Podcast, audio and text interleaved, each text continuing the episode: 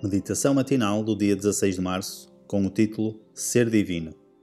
E o texto base encontra-se no livro de Romanos, no capítulo 12, no versículo 2. E não vos conformeis com este mundo, mas transformai-vos pela renovação do vosso entendimento.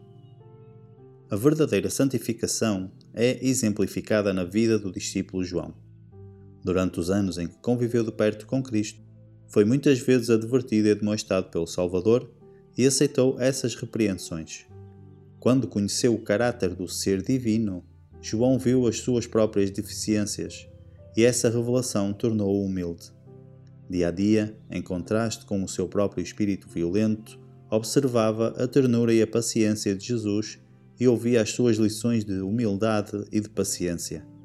Dia após dia, o seu coração era atraído para Cristo, até que se perdeu de vista a si próprio no amor pelo Mestre o poder e a ternura, a majestade e a brandura, o vigor e a paciência que ele via na vida diária do Filho de Deus encheram-no de admiração.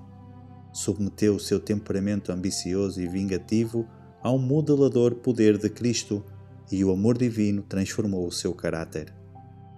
Em evidente contraste com a santificação que se deu na vida de João está a experiência do seu condiscípulo Judas. Como João, Judas afirmava ser discípulo de Cristo, mas tinha apenas uma aparência de piedade. Não era insensível à beleza do caráter de Cristo. E, muitas vezes, ao ouvir as palavras do Salvador, enchia-se de convicção, mas não humilhava o coração nem confessava os seus pecados. Resistindo à influência divina, desonrou o Mestre quem dizia amar. João lutou ferozmente contra as suas faltas mas Judas violava a sua consciência e cedia à tentação. João e Judas representam aqueles que se dizem seguidores de Cristo. Ambos tiveram as mesmas oportunidades de estudar e seguir o modelo divino. Ambos estiveram intimamente ligados a Jesus e experimentaram o mesmo privilégio de ouvir os seus ensinos. Ambos possuíam graves defeitos de caráter e ambos tiveram acesso à graça divina que transforma o caráter.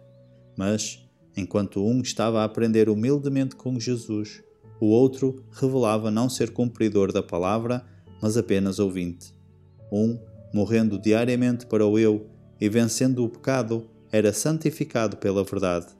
O outro, resistindo ao poder transformador da graça e condescendendo com os desejos egoístas, era levado para a escravidão de Satanás. Atos dos Apóstolos, capítulo 55, páginas 399 e 400. Para reflexão.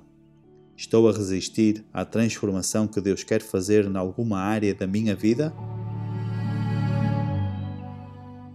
Inspiração devocional.